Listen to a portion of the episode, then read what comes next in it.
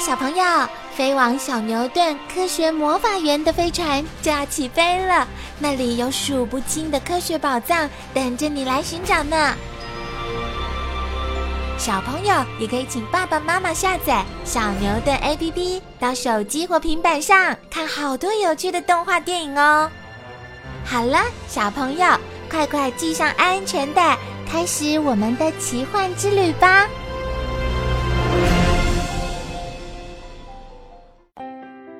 长鼻子的群居动物——大象。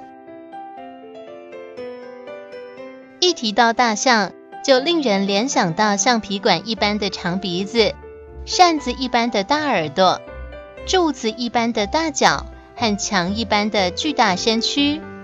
小朋友，你们有听过瞎子摸象的故事吗？他们都只摸了大象的一部分，却没料想到。原来大象这么大，大象的体型非常庞大，可说是陆地之王呢。让我们进一步来了解它吧。目前大象在世界上主要分成亚洲象和非洲象两种。耐走的脚，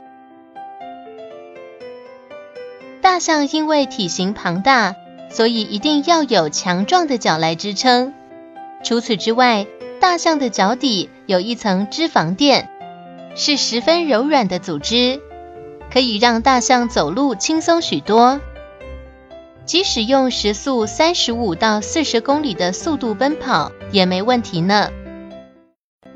因为大象在炎热的草原生活，而演化出皱褶的皮肤，能够帮助散热。大象也会一边用大耳朵扇凉，不然真要中暑了。大象脚底的脂肪垫类似人类气垫鞋的气垫，可以减轻脚底的压力。互助合作的团体生活，大象喜欢过群体生活。通常象群的主要成员是雌象和小象，成年的雄象则另成一群。象群的成员感情很好。彼此互助合作，一起行动。在非洲草原上，往往是大象家族的女首领带着大家一起旅行。小公象长大了，就必须要离开家族，自己独立生活，或是与其他公象一起生活。因此，大部分的大象家族里，成员都是母象和小象，姐妹们会一辈子生活在一起。互相照顾。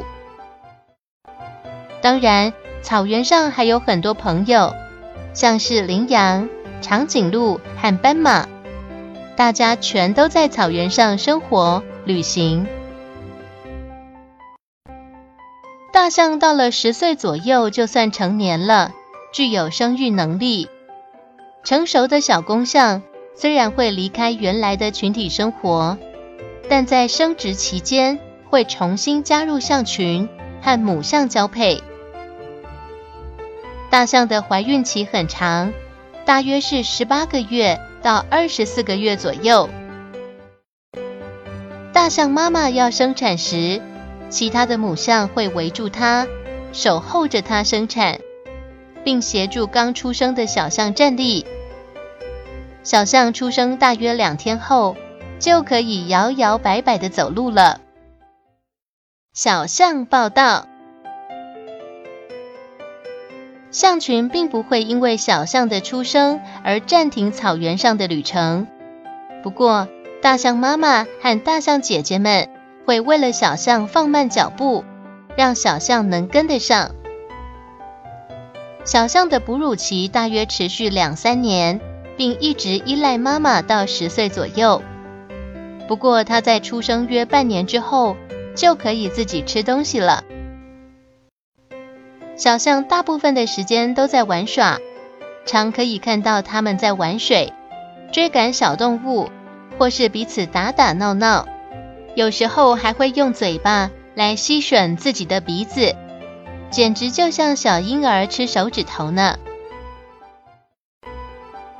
小象可以说是整个象群的宝贝，它们常常被宠得顽皮不已。又爱撒娇，没事就扯扯大象的尾巴，或是抢它们嘴里的东西吃，在河边乱喷水或玩耍，推挤成一团也是很常见的。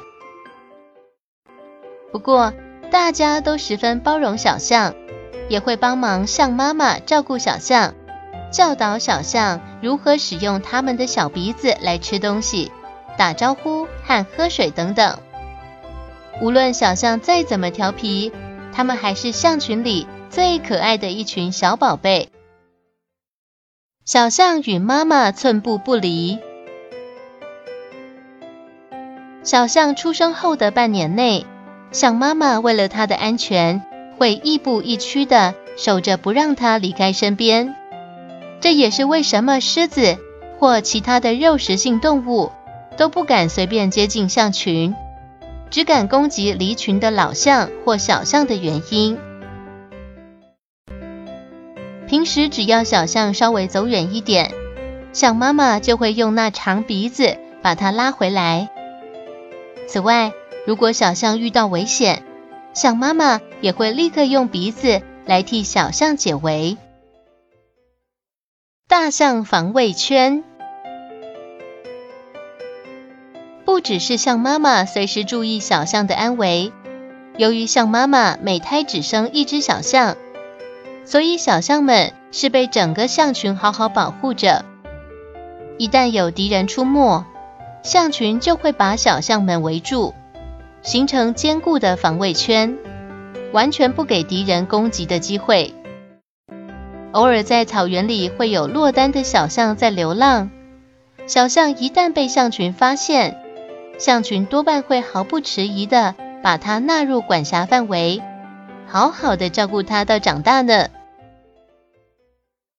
装模作样恐吓入侵者啊。迎面来了一只狮子，它是不是不怀好意呢？快先摆开备战的架势，警告它不要动歪脑筋。大象是很爱好和平的动物，只要其他动物不侵犯它，它就不会先开战，多半只是装装样子，吓唬对方而已。不过，要是对方并不退缩，惹得大象张开耳朵，垂下鼻子。发出鼻音，就表示它要展开攻击了。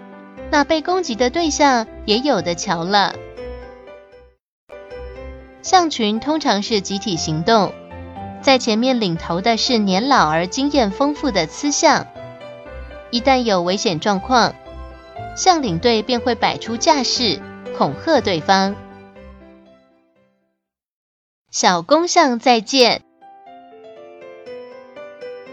满十岁的小公象要离开象群了，未来就不能一起旅行了。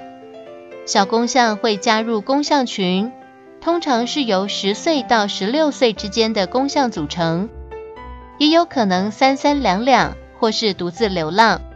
这些小公象的离开是为了观摩学习年长公象的行为，学习与其他公象相处，如何接近母象，以及如何求偶。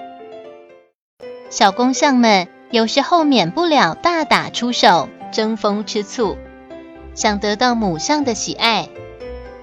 以公的非洲象来说，体型会一直长大到五十岁，所以年长的公象体型非常巨大呢。这时的公象不止体型大，力气和战斗力都非常强哦，一天到晚吃个不停。大象几乎一天到晚不停的吃，每天花在吃东西的时间大约十八到二十个小时，总共可以吞食一百公斤到两百公斤的食物呢。由于大象的体积很庞大，需要很多能量，但是象的消化能力又不太好，吃下去的东西只有一半能消化，所以必须不断的进食。才能维持身体的活动。吃素的大象平常以果实、青草、枝叶等为主食，进食时十分爱干净。当它用鼻子拔起青草后，会先以鼻子握住青草，往腿部拍打，把青草根部的泥土拍掉后，才送进嘴巴里呢。大象大便的伙伴，大象每天都吃这么多东西，当然大便也不少。这些大便不只能当作非洲草原的肥料，也能传递大象吃进去的植物种子到别的地方哦。大象的大便还有一个好伙伴，那就是粪金龟。粪金龟会把新鲜的大象粪便做成粪球，推进洞穴中储存，当做自己和小宝宝的食物。所以大象的身边是少不了粪金龟的。粪金龟，金龟子科，金龟子科多达两万六千种，其中以动物粪便为主食的类群称为粪金龟，能够迅速分解动物粪便和腐败的尸体，在大自然中担任分解者的角色，被畜牧业视为益虫。